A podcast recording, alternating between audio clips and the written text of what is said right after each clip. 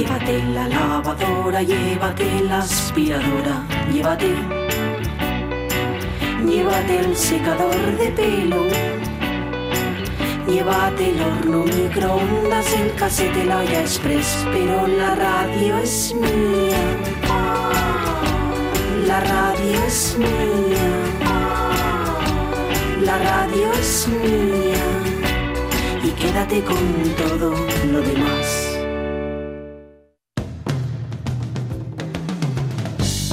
La radio es mía.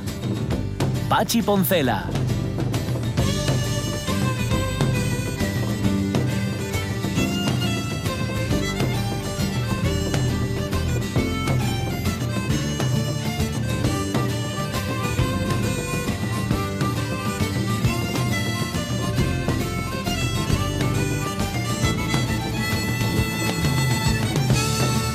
Las 12 y 17 minutos de la mañana, en efecto, desde el 43, que no se suspendía o que no dejaba de celebrarse la fiesta del Espiragües desde la posguerra. Ahora estamos en la, estaremos en agosto en otra posguerra, que en la guerra contra el virus, que hombre, esperemos que no tenga las trágicas consecuencias de la anterior. Sea como sea, yo tengo la sensación, fíjate, de que los organizadores del descenso del Sella del Espiragües tuvieron en cuenta la situación personal de nuestra ABU de Josefina Martínez. Que saben que este verano va a tener que estar muy pendiente de Ramón, van a tener que estar ahí los dos cuidándose mucho, que igual no pueden viajar o no pueden viajar tanto como suelen. Y a lo mejor va por ahí la cosa, ¿eh? Que dicen, mejor, mira, no lo hacemos y ya está. Porque si falta José, falta la mitad. Sí. de Espiragües. Ah, Claro, porque para hacerlo mal no se hace. Correcto. Y para hacerlo a medias, Sí, sí. oye, pues José mira. lo está, es hacerlo mal. Pues ya está. Así que nada, eh, enhorabuena a quienes hayan tomado esta decisión. Por cierto, que he dicho que no, no, no viajan o no van a, viajar este verano como suelen. Suelen este verano no va a viajar mucho. Ya nos, nos llamó. Suelen es un poco nombre como de personaje de, de tipo que Falcon Crest. O los Sí, Colby, Falcon ¿no? Crest. Falcon Crest, era la mujer de. JR. Ah, La mujer vale, de vale. JR Eso es Dallas. Entonces es Dallas. Sí, Eh, es bueno, JR. pues de JR, eh, o Vale, sea, de vale. Dallas. Está tomando copas, suelen. Suelen, es que a mí me sonaba de algo, fíjate, no sabía de qué me sonaba. pues sí. de eso. Pues sí, pues ya me ha dicho que este verano que piensan viajar poco. Anda por ahí la ministra de Transportes, creo que es de Francia, diciendo que no que no vengan los franceses a España, Mm, que se queden a hacer turismo en su casa, pues ellos sabrán lo que hacen. Pero Bueno, mira, y si- oye, y si donde- a, mí, vienen- a mí, donde no me quieren, yo no voy. sí, Pero si vienen, van a tener que traer mucho tiempo, ¿no? Que si tienen que esperar 15 días a salir por ahí. Menos, A claro. Va a ser un veraneo de los de antes, ¿no? Porque una Sí. cosa son las vacaciones y otra el veraneo. El veraneo antes Claro. era irse, pasar ahí todo, todo el rato. Bueno, así 15 días de cuarentena y luego lo que- los que te queden para poder disfrutar. Bien, mm, tenemos Moderno de otros tiempos hoy que vuela, o por lo menos intentó volar. Es una historia que nos trae Carlos La Peña y que mola mucho. Tenemos pendiente una efemeridona musical de un tipo que canciones suyas, no sé si tiene alguna, pero qué bien, qué bien hacía las de los otros, ¿eh? Yo es Eh, póker, digo. Eso. creo. Nacho, Jorge. Ah, no. Si no sé. Sí, Ay, sí, ay, que ay. verdad Sí, que ¿no? estoy viendo un poco entrecortados. Sí, Ah, sí, sí. vale, vale. Pues eso, luego escuchamos un poco a Joe. Pero sí, sí, sí. Sí, sí, sí. la Vamos a, vamos a ver cómo, cómo manejaba o cómo se, cómo se manejaba con, con canciones eh, eh, escritas por otros, porque las canciones no es solo de quien las escribe, también es de quien las interpreta. Señor, Incluso, sí, incluso algunas que, eh, si no tal, pasan por ser las de las originales. Y mejoradas, ¿no? Sí, bueno, aquí, aquí estas son, son muy famosas las que, las que vamos a ver hoy, Ujú, pero muy famosas la, la original y la versión, pero hay una, por ujú. ejemplo, que, que yo tardé un montón en saber que no era suya, ya os comento luego con eso. Ajá. Vale, vale. Luego lo escuchamos. ¿Qué más? Eh, Lucía López Santos, que está a punto de llegar también para contarnos cosas de las redes sociales, internet, todo esto. Y, por supuesto, nuestra agenda de Nadie, cine. nadie. Ahí Ramón Redondo, claro.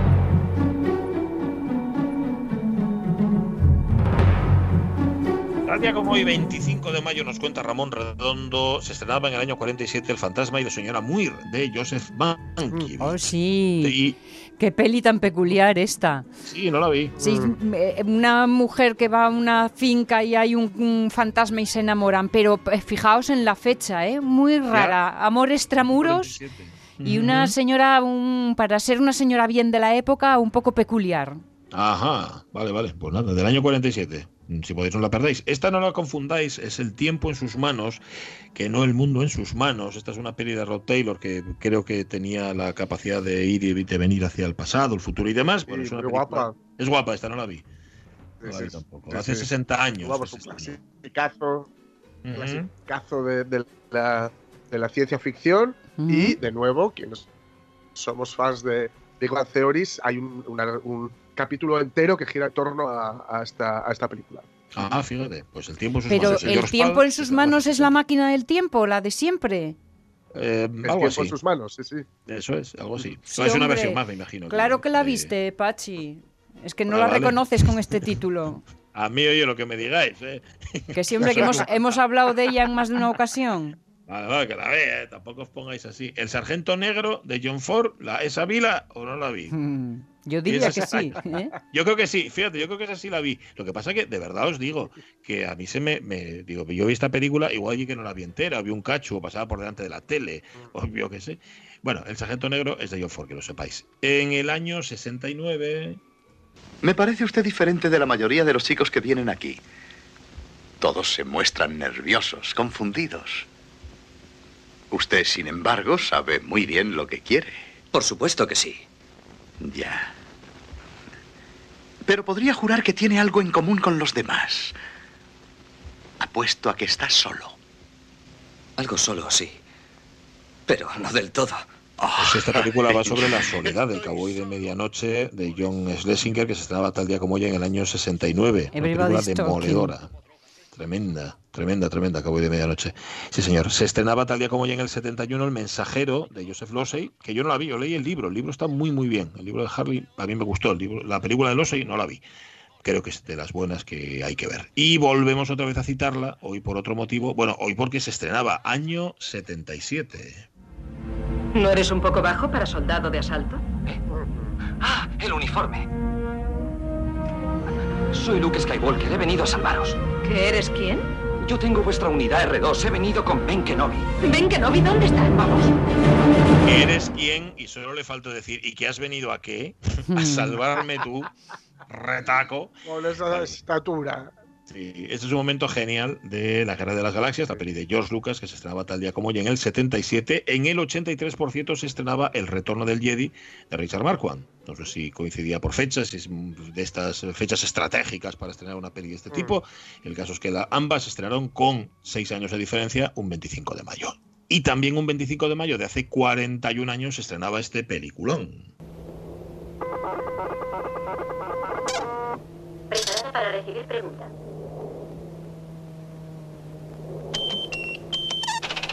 Qué se trata, madre? ¿Dónde demonios está? Bien, Comprueba. Conectamos. Gracias. ¿dónde está la Tierra? Tú deberías saberlo. No es nuestro sistema solar. Radar.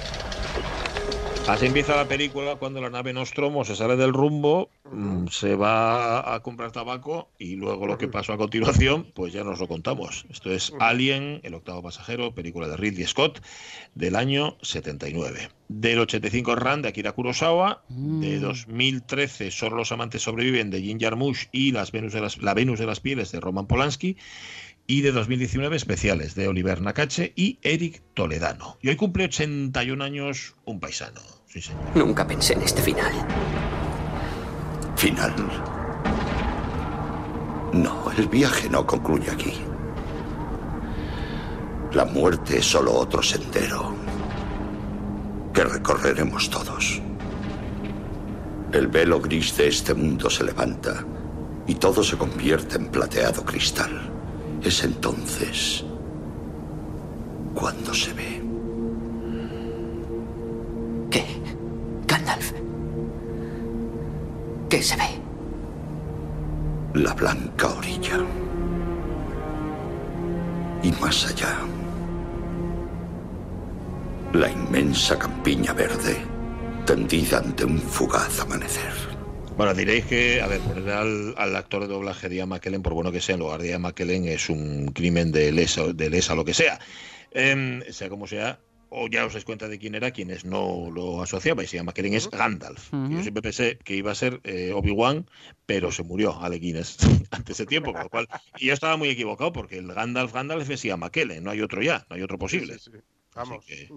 Vale. Tiene muchas más pelis, eh, cuidado. Ha hecho mucho Shakespeare, teatro contemporáneo, eh, película Restauración, Ricardo III, Verano de Corrupción, Dioses y Monstruos, que a mí me parece una película preciosa, la saga X-Men, Mr. Holmes, El Señor de los Anillos, El Hobbit. Vale, 81 años cumple. Y Ahí lo un, tenéis. y un Oscarín por, por alguna de sus interpretaciones aquí, sobre todo por la primera de Señor de los Anillos, no hubiera estado Sí, mal. no hubiera estado mal, no señor. Un, un grande, McKellen. Frank Oz, 76 años, actor, titiritero, director de cine, hizo de Yoda en El Imperio Contraataca y en El Retorno del Jedi, Hmm. debutó en Cristal Oscuro, porque era, digamos, el partener de Jim Henson, y luego hizo La tienda de los horrores, Un par de seductores, que es una película que a mí me hace mucha gracia, ¿Qué pasa con Bob? de Score, Un funeral de muerte, o In and Out, que también es suya. Pues eso. Y hoy es el cumpleaños de Cillian Murphy, Oh, wow. el protagonista de Peaky Blinders, Oh, wow. casi nadie al aparato, desde el 76, o sea que hoy cumple 44 años. Madre Y- mía. O sea, sí, sí. solo tiene un año más que yo. Sí, pero se le ve mucho peor que a ti. Yo a ti te veo mucho. Hombre, no sé qué decirte. Tú no bebes ni la mitad, ni Y- la mitad de lo que bebe él. Y eso que se le ve muy bien. Sí, sí, sí. Se le ve muy curioso. A los dos. A los dos, por eso, por eso. Bueno, eh, Max Yareñez dice que también que la vi, ¿eh? Que la vi en primera sesión hace un millón de años, la de la máquina del tiempo, esta, que sí, que sí. Que la vi, que la vi.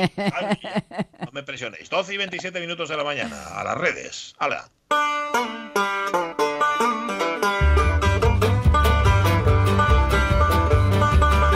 Dice el Mifiu, venga, pa'l lobby.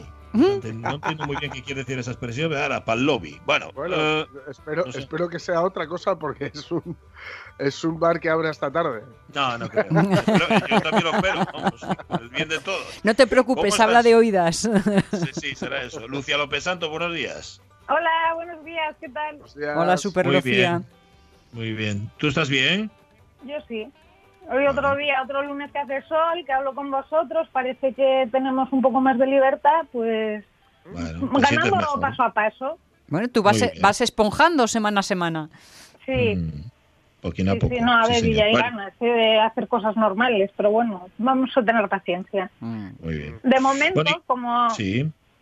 como la situación es esta, pues bueno, una de las cosas que más nos hemos dado cuenta es que al final hemos tenido que estar metidos todos en, la, en casa, pero hemos hecho un montón de compras a través de Internet. Entonces, hoy os vamos a hablar de, las, de la Facebook Shop, que digamos va a ser poder comprar y vender a través de Facebook sin falta de tener que irnos a una página web externa donde se haga operativa la compra. Eh, esta, bueno, esta nueva modalidad, en vez de llamarla e-commerce, como venimos llamando desde que empezó todo esto de las tiendas online y demás, se llama social commerce. ¿Por qué? Pues bueno, porque lo hacemos dentro de una red social y entonces, pues al final es lo que significa, ¿no? Es una nueva modalidad que no es que sea nueva, sino que de nuevo Facebook intenta hacerlo. Hace ya unos cuantos años intentó crear un, digamos, pequeños escaparates de tiendas dentro de sus páginas y perfiles, así como en. Instagram. Sin embargo, eh, mm, aunque podamos entrar, ver los diferentes tipos de producto y demás, nos damos cuenta de que al final nos deriva a la tienda online de un negocio del que queramos comprar. Entonces, ¿qué problemática causa eso? Pues que al final, si tienes que seguir 25 pasos, cuando llegas al 5 dices, me cansé, no compro. Sí. O si eres el propietario de esa tienda, dices, joder, es que vale, me parece muy bien tener un catálogo en Facebook, pero no tengo ni los recursos ni el tiempo para gestionar una página online donde los clientes, pues bueno, puedan finalizar la transacción. Entonces, pues bueno, eh, ha surgido esta nueva modalidad, de momento solo disponible en Estados Unidos, como ya sabéis que siempre empiezan en nuevos mercados y luego van ampliando, y en Instagram se espera que empiece pues a partir de verano también en Estados Unidos y que luego se vaya extendiendo. ¿Qué ventajas va a tener esto de cara al pequeño comercio? Pues que les va a facilitar mucho el poder gestionar, el poder vender sin falta de invertir en una página web o en, o en meterse en Amazon o en AliExpress, si me apuráis, ¿no? O sea que lo que hace Facebook es ofrecerle a las pequeñas tiendas una pasarela de cobro. Exacto, exacto. Y para ello además se ha juntado con diferentes plataformas que son al final las que van a estar como un poco por detrás, haciendo todo lo que es el tema de las transacciones, de cómo funciona el proceso de compra en, en el entorno digital y demás, como son Shopify y WooCommerce. Que hasta ahora, si teníamos una tienda en cualquiera de estas plataformas bastante sencillas, nos permitía actualizar de forma automática el catálogo en Facebook y ahora ya nos va a permitir hacer eso, eh, finalizar el proceso de compra, ¿no? Entonces, eh, ¿cómo va a funcionar? En un principio, la- lo que es la herramienta pues va a ser gratis. O sea, cualquiera que tenga una página de empresa, una organización o que venda algo a través o que venda algo y que tenga una página en Facebook va a poder generar esa tienda online con su ficha de producto, sus fotos, su descripción y finalmente pues poner el precio y decidir el método de pago que pueda seleccionar. Todavía no hay mucha información sobre esto, pero vamos, lo más seguro que sea pues a través de tarjeta de crédito, de transferencia bancaria, vamos, lo que ya estamos acostumbrados cuando compramos en cualquier tienda online.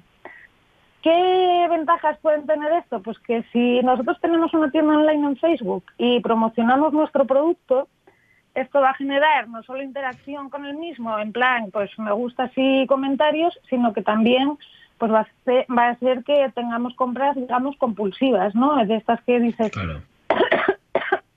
perdón, Por- di- Toses primero, te aclaras la voz y luego dices. pero bueno. Eh, no, pero bueno, es que ya sabéis que es un... Bueno, da igual. Eh, la cuestión es No que importa. estas compras impulsivas, eh, pues, ¿qué van a ser? Van a ser compras que sean de importes sobre todo pequeños, ¿no? Porque si estamos en Facebook, vemos, yo qué sé, pues un vestido súper mono por 15 euros y que con dos clics ya lo puedas tener disponible para que te lo envíen a casa, pues seguramente que sea cómodo y aumente la rentabilidad y la- de, de un producto de bajo coste. Ahora bien, si nos vamos a comprar o vamos a querer vender un producto que valga entre de mil euros o más, pues ya son compras que a lo mejor que tenemos que meditar un poco más, ¿no? Y decir, oye, ¿realmente me voy a gastar mil euros en esto a través de Facebook? Uh, no lo sé, pues al final siempre vamos a buscar un poco más de información, vamos a visitar la página web del vendedor para ver exactamente, oye, pues ese mil euros, pues al final son mil euros, no son diez euros, ¿no? Entonces, es como compras que pensamos mucho más lo que vamos a hacer. Sin embargo, para el pequeño comercio que puede vender desde unos zapatos hasta un kilo de fruta, por ejemplo, pues eh, y que sea de forma rápida, pues va, yo creo va a tener mucha mucha repercusión. ¿Qué inconveniente le podemos ver? ¿Quién va a hacer esos envíos? Porque está muy bien que podamos vender como comercio local, pero al final el principal inconveniente que tiene un comercio pequeño para vender online es eh, la logística que eso conlleva, preparar el producto, llevarlo al domicilio en tiempo y hora y en condiciones, además. Luego, eh, Entonces- el gasto del transporte que no suele venir reflejado en el precio que tú ves, que dices, uy, qué buen precio. Y si es una cosa pequeña, luego le añades los portes y ya la cosa cambia. Exacto, y ahí se abandonan, pues yo creo que son el 80% de los carritos de compra que tenemos, cuando de repente no somos claros con la información. Oye, a mí si me tienes que cobrar los gastos de envío, cóbramelos, pero dímelo desde el principio, no me hagas la, la del 13-14, todo, todo muy bien, muy bien, muy bien, hasta que llegas al final. Eh, hasta luego, que me voy a buscar otro proveedor. Porque funcionamos así, somos así, pues hasta que nos habituemos, ¿no? Al final un mensajero pues tiene que cobrar, está haciendo un trabajo. Y además, además marchas enfadada. Exacto, porque dices, jo, es que si- con la sensación de que te han timado, porque dices, es que no me están diciendo la verdad, esto es como la letra pequeña, pero es que esa letra pequeña, en el caso del comercio digital, tiene que ser letra muy grande y letra muy clara, porque no estamos haciendo una venta sin tener a una persona de enfrente y sin saber si lo que nos está diciendo o intuir con su comunicación no verbal que lo que nos está contando es verdad o no. Entonces, cuanto más información clara tengamos, mejor. Deciros también que, bueno, es un avance importante porque, bueno, el día que se lanzó eh, rompieron un récord en Wall Street y, y la acción, no sé si se valía casi 250 dólares cada acción de Facebook. Entonces dices, jo, eh, a lo mejor ahora ya sí que es el camino porque es lo más rápido y sencillo de crear una tienda online en Facebook, es una foto, un texto, información y luego habrá que ver un poco cómo funciona, pues eso, el tema de de los gastos de envío, de si van a poner, pues como en Amazon, un servicio de mensajería que tú puedes coger o no y que el retorno desde luego para Facebook va a ser enorme, o sea, se estima como unos 300.000 euros, uy, 300.000 Eh. euros, eso es, para ellos es nada eso. Mm. Eh, se, se calculan millones de euros porque al final ya no solamente es el tema de las transacciones, que me imagino que se llevarán un porcentaje, sino también la publicidad que vamos a generar para que se vean nuestros productos en vez de los de otros. Entonces, al final podría llegar a convertirse en competencia de los marketplaces como conocemos de Amazon. Pues a lo mejor sí, porque los usuarios ya los tienen, las marcas ya están, y si encima lo pones de forma rápida, gratuita, y que no te suponga más que cinco minutos, y que ya controlas un poco lo que es la herramienta, que no es como entrar en Amazon y decir, voy a vender en Amazon. Te- según entras te vuelves chiflado. Entonces, eh, sí que necesitas a lo mejor una persona que te guíe un poco, pero en este caso, pues lo más probable es que seamos nosotros capaces de hacerlo. Que somos autónomos y sabemos hacer de todo, vale. Pero eh, en Facebook a lo mejor nos lo ponen un poco más sencillo que en otras plataformas. Entonces, pues nada, debemos de tener en cuenta eso, a ver qué va a ocurrir y si se va a adaptar yo creo que va a funcionar y mucho y más teniendo en cuenta la situación, lo que lleva a pensar. Todos los pequeños comercios que han estado cerrados han estado trabajando en cómo va a ser su estrategia digital o van a pasar del tema, porque hoy en día ya nos hemos dado cuenta que esto es imprescindible, o sea, ya no es eh, lo de antaño de o tienes una página web o no existes, ¿no? Es que ahora ya o vendes online o puede que no vendas, porque la gente no va a ir por la calle, o, o por lo menos hasta ahora, ¿no? Dentro de nada volveremos a ir, pero las medidas, que si va a haber colas, que si hay que llevar mascarilla y es incómodo, pues bueno, vamos a facilitar las cosas. También te digo que Facebook es el monopolio de la vida social. ¿Ahora va a serlo también de la vida comercial? Uy. Eh, Tiene ahí bastante competencia con eso, con Amazon o AliExpress, que pues bueno, se han puesto las pilas y AliExpress en lo que ha sido el confinamiento ha crecido una barbaridad, pero porque daba muchas facilidades a, a las personas que venden allí. Entonces, bueno, habrá que ir viendo a ver quién desbanca a quién. Ujú. Bueno, eh, nada, más oportunidades para gastar. Gracias, Lucía López Santos. Muy buenos días. A Es vosotros, buenas semanas. Chao. Y cada vez menos perres y cada vez más plataformas en las que gastar. Bueno, eh, este, mira, tampoco hay que gastar mucho, porque recopilatorio baratín de Joe Cocker tiene que haber unos cuantos, ¿no? Hay, hay unos cuantos. Hombre, yo recomiendo, hay algún disco, eh, sobre todo los del principio, el- o, el, o el primero, el, el que está eh, la famosísima With a Little Help from My Friends, que anda por ahí Jimmy Page y tal, que yo creo que merece la pena tenerlo. Pero recopilatorio baratín de Joe Cocker no, no defrauda en absoluto. Y sabéis que, bueno, él nace en Sheffield, nace como John Robert Cooker. Sheffield es uno de los grandes centros, digamos, de, de, eh, industriales de, de Inglaterra. Y la verdad es que, bueno, él se aficionó a- al rock, el blues, el soul. eh, tenía esta voz áspera. Es cierto que luego, digamos, se le, se le eh, digamos que sube el nivel de aspereza por, bueno, sobre todo. La, el- la curtió. el, el sí, la curtió a base de copas y de lo que no son Mm. copas, ¿no?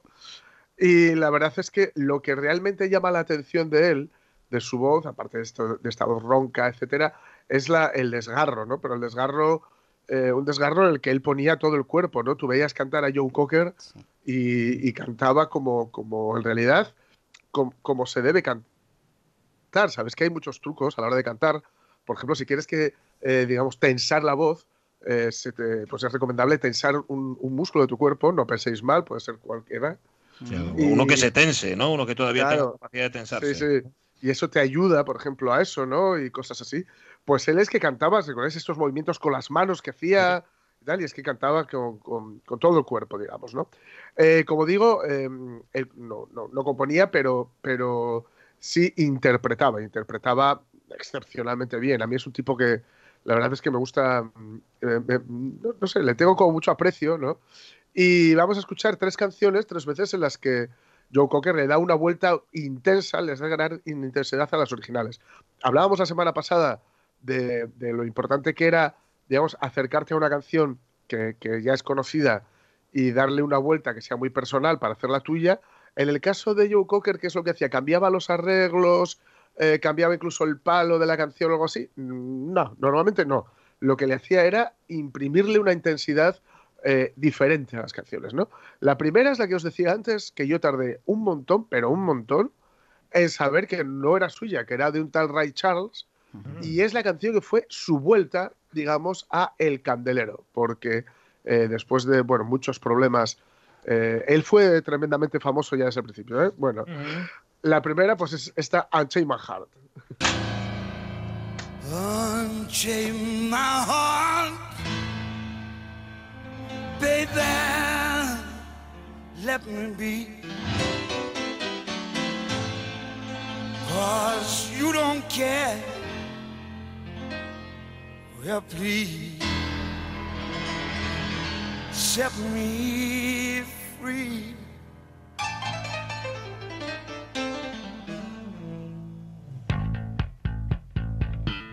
Unchain my heart,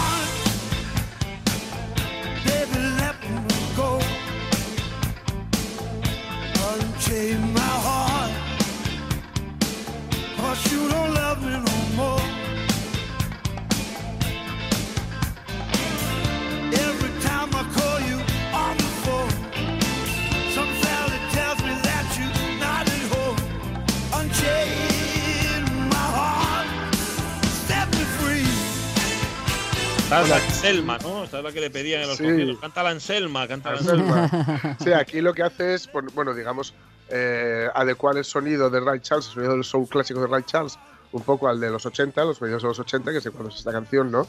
Que se Eh, nota lo cual, pues, mogollón en los arreglos, que es de los Sí, 80, sobre todo en- mogollón. En ese, en ese bajo, ¿no? Que, que del, del principio de la canción. Eh, luego esta es otra que es, es muy, muy posterior, cuando ya bueno, había, digamos, retomado eh, su, su posición en, en la música popular. Y es una canción que, de nuevo, es muy parecida a la original de Loving Spoonful, pero que le da ese aire. A mí es que Joe Cocker lo que me recuerda, igual que Saxo Luz de Luna, lo- o los saxos, o determinados saxos son saxos Luz de Luna, a mí Joe Cocker siempre me da una impresión de ciudad tipo Nueva York, Chicago o algo así, eh, de noche, con las luces, etcétera, y es algo que me resulta un lugar muy confortable. Summer in the City.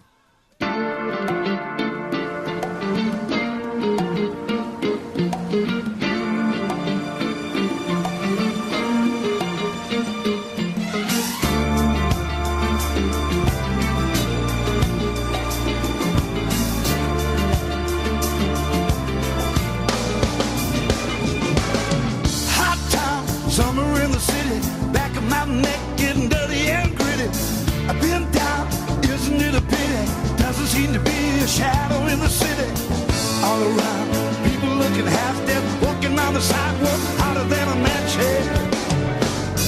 But at night, it's a different world. Go out and find a girl. Come on, come on, and dance all night. Despite the heat, it will be alright. And baby, don't you know it's a pity the days can be like the night in the summer in the city,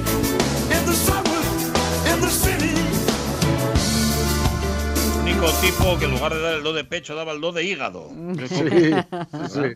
De hígado y a veces de bazo, incluso. Incluso. Bueno, bueno, eh, eh, como versión esta es excelente. Mm, y, y la última, última, que la vamos a dejar para mañana, que es como la, vamos, como que ahí sí, que está claro que mejoró la canción original, ¿no? Sí, sí, sí, a mí me gusta muchísimo más la versión de Joe Cocker que, que la original, evidentemente ya sabéis cuál es, pero eh, me gusta muchísimo más la, la- la de él que la original, y eso que la original tiene la, la gracia de todas las canciones que cantaba Ringo, que eran así como chistosas. Sí, sí, sí, sí, se la ponía él la gracia. Era otro, otro que, fíjate, pero este no cantaba nada. Hay que decir que no cantaba. No, no, no. Ay, Joe Cocker, que, hombre, iba a decir yo que lo perdimos pronto, aguantó, ¿eh? Aguantó, aguantó, aguantó. que llevó. Conservado el alcohol, como se suele decir, pero aguantó. Sí, señor. La una menos cuarto. Mañana volveremos con Joe Cocker un poquitín más. Ahora, nuestro moderno, claro.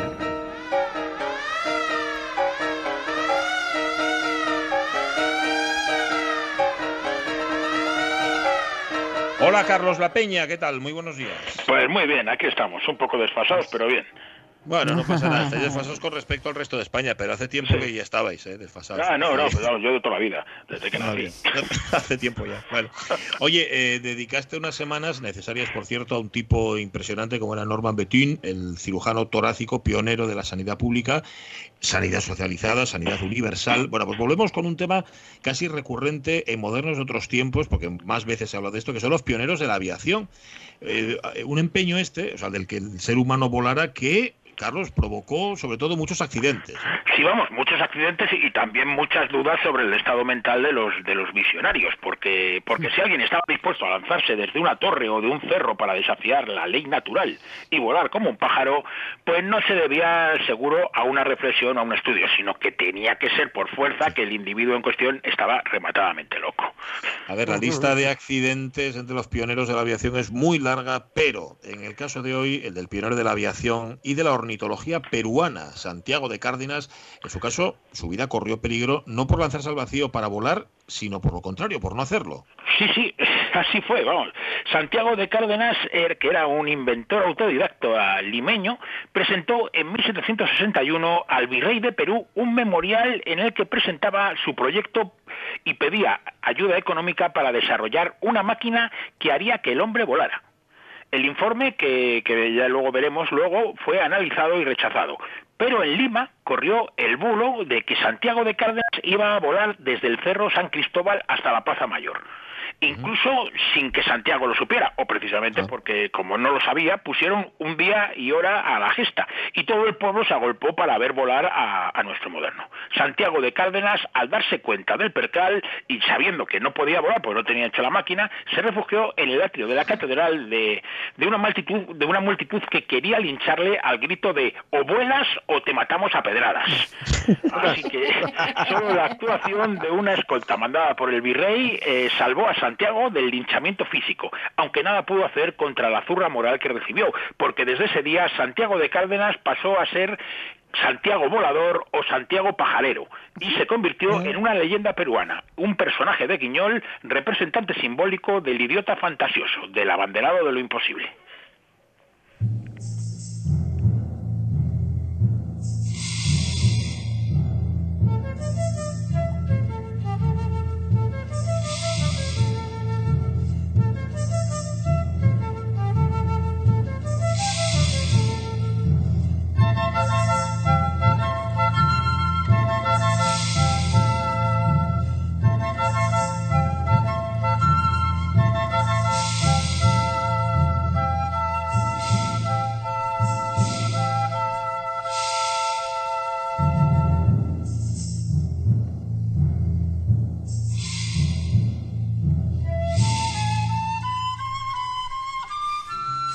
Que estaba, estaba esperando que empezara. Esto es el Cóndor Pasa, esto es una de las melodías más conocidas de Perú, gracias sobre todo al éxito mundial que tuvieron Simon y Garfunkel en su momento. Eh, realmente esta música, Carlos La Peña lo sabe todo, es Pasacalle y Cachua, es uno de los siete números musicales de una zarzuela peruana que se estrenó en el año 1913, obra del compositor Daniel Alomía Robles, que nació en Huánuco en el año 1871. Este señor, Daniel Alomía Robles. Súbela, Caunedo, súbela. ¿Por qué suena el cóndor pasa? Primero por peruano y segundo porque este cóndor, Carlos, fue la principal fuente de información de Santiago de Cárdenas para su proyecto de hacer volar al hombre. Cárdenas estudió a muchas aves porque entendía que para comprender su vuelo era necesario conocer tanto su anatomía interna como la externa. El cóndor andino, el señor de los cielos de la cordillera, fue su principal objeto de estudio. Un estudio que por sí mismo le convierte en un adelantado a su tiempo, porque recordemos que estamos en el siglo XVIII, a mediados, y ornitología y zoología están todavía empezando a desarrollarse científicamente en Europa. Vamos, cuando Cárdenas presenta su proyecto al virrey, apenas han pasado tres años desde que Carl Linneo ha, ha puesto las bases de la nomenclatura zoológica que se emplea ahora en, su en la décima edición de su Sistema Naturae. Eh, bueno, eso en la ornitología, porque si nos referimos al vuelo humano, podemos decir que en 1761, aquí se contó, el pionero de la aeronáutica española, el pastor inventor de Coruña del Conde Burgos, Diego Marín Aguilera, al que los recorosos recordarán porque ya ha pasado varias veces por modernos y otros tiempos. Bueno, pues este señor solo tenía seis años. Sí, vamos, todavía faltaban más de 30 años para que Diego Marín Aguilera atravesara volando el río Alandilla. Ya sabéis que planeó unos 360 metros, algo que ahora nos puede parecer ridículo, pero que mucho más tarde, en 1903, los hermanos Wright se hicieron famosos cuando apenas consiguieron mantenerse en el aire 37 metros. Bueno, pues a diferencia de Marina Aguilera, Santiago Cárdenas no voló, pero sí pensó y discurrió mucho sobre el vuelo. Además, aunque ninguno de los dos tuvo noticias de la existencia del otro, tanto Marina Aguilera como Santiago Cárdenas estudiaron las aves a conciencia, las águilas y los buitres el castellano y los cóndores andinos el peruano. Y también ambos dos fueron tratados por locos. A Burgalés le quemaron el ingenio y al limeño le convirtieron en loco de leyenda y en títere de cachiporra. Thank you.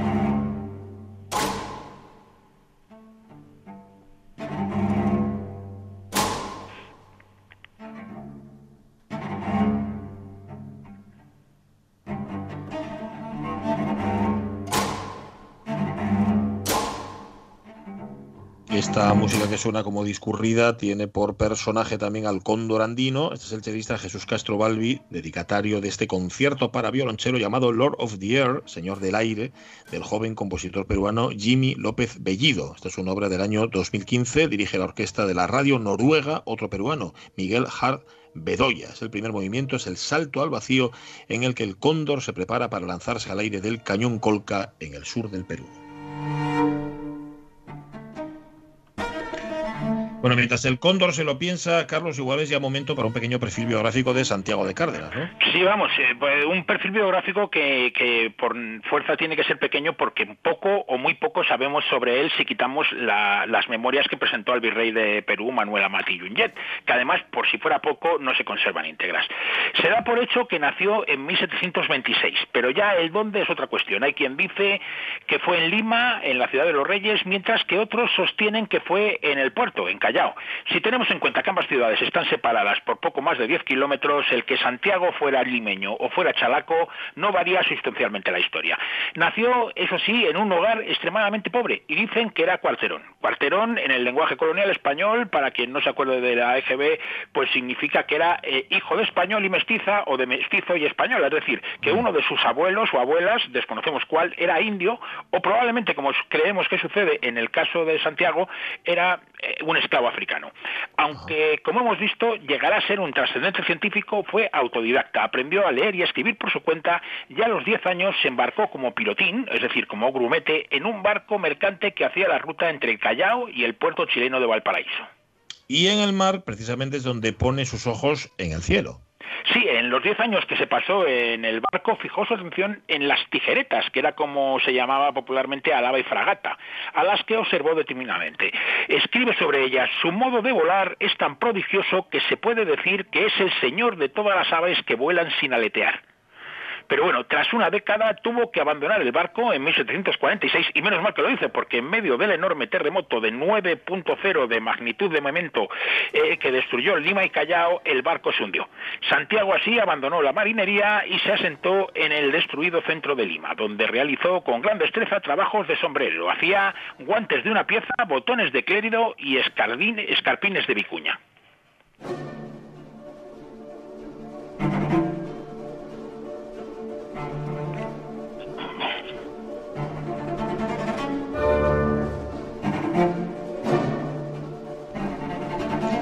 Aquí ya se le ve al cóndor más suelto. Esto sigue siendo el Señor del Aire, el concierto para cello y orquesta del compositor peruano Jimmy López Bellido, limeño, de 1978. El cóndor eleva su vuelo en este segundo movimiento y llega a unas alturas solo accesibles para él.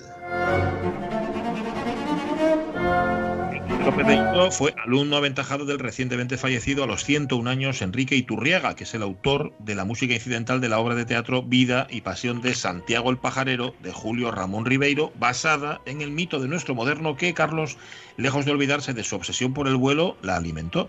Sí, aunque su trabajo de sombrerero no tenía nada que ver con los pájaros, Santiago utilizó todo su tiempo y todos sus recursos en estudiar las aves. Tras las fragatas estudió a los gallinazos, pero sobre todo al cóndor, al que dedicó más de 14 años. Cada vez que tenía algo de dinero se subía a los cerros de Amancaes o San Jerónimo o San Cristóbal. Llegó a capturar y anatomizar a 66 ejemplares. Un estudio que describe en su segundo eh, memorial con el que eh, desde las palabras de un cóndor responde a las críticas que le va a hacer eh, al primero de sus memorias Cosme Bueno, el matemático aragonés. Y dice, ¿acaso estos sabios han visto lo que tú? han viajado a esos montes, han examinado Mm. nuestros vuelos, han gastado 14 años en esta ocupación, han proveído de alimentos nuestros buches para obligarnos a la familiaridad, han sustituido malos cuerpos muertos para que nuestra hambrienta curiosidad nos obligue a bajar y poder examinarnos así tan de cerca que nos hubieras podido tocar. Esto dice el, el- el cóndor. Ajá, con este estudio que 300 años de, de su nacimiento le convierten en pionero de la ornitología en Sudamérica, es donde este hombre descubre las razones que permiten volar al cóndor, claro. Sí, entre otras cosas, es el primero que se da cuenta de que las plumas dan a las alas una impermeabilidad al aire, pero también se da cuenta de otra cosa, de que tanto la morfología delantera de las aguas las, como el uso de las alas secundarias permiten bajar la velocidad en el vuelo. Y esto, pues, es vital. Es vital eh, para, para, para no estrellarse y, y poder frenar. Y además, en los aviones modernos, pues, eh, lo pueden hacer gracias a, a- a- a los flaps que, que están basados precisamente en su, en su investigación. Gracias a sus estudios se atrevió a diseñar una máquina que permitiera volar al ser humano, una especie de ala delta. eh, Y son unos estudios estos que serán determinantes para que Otto Lilienthal pueda volar en 1893, 140 años después.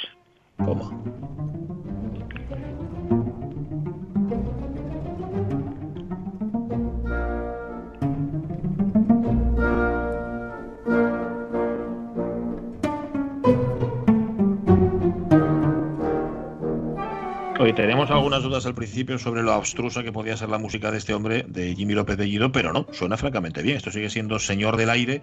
Eh, Jimmy es uno de los autores más interesantes de su generación. Tiene una sólida carrera en Europa, también en los Estados Unidos. Lo que suena es el cuarto y último tiempo de la obra Homecoming, donde el cóndor retorna de las alturas en medio de los pizzicatos.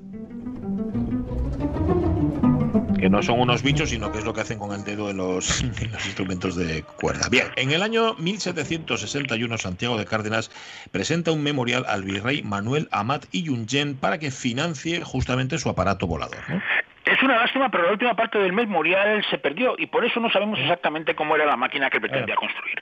El proyecto que él llama Nuevo Sistema de Navegar con B por los aires, sacado de las observaciones de la naturaleza volátil, volátil otra vez con B, estaba escrito en lenguaje sencillo y didáctico, con forma de diálogo entre el cóndor y Santiago, su discípulo. Llegó al virrey el 5 de noviembre de 1761. Amat y Junget se lo entregó para dictamen al médico y matemático Francisco Antonio Cosme Bueno, aragonés de Belverde Finca, catedrático de la Universidad de San Marcos y uno de los sabios más reputados del Perú.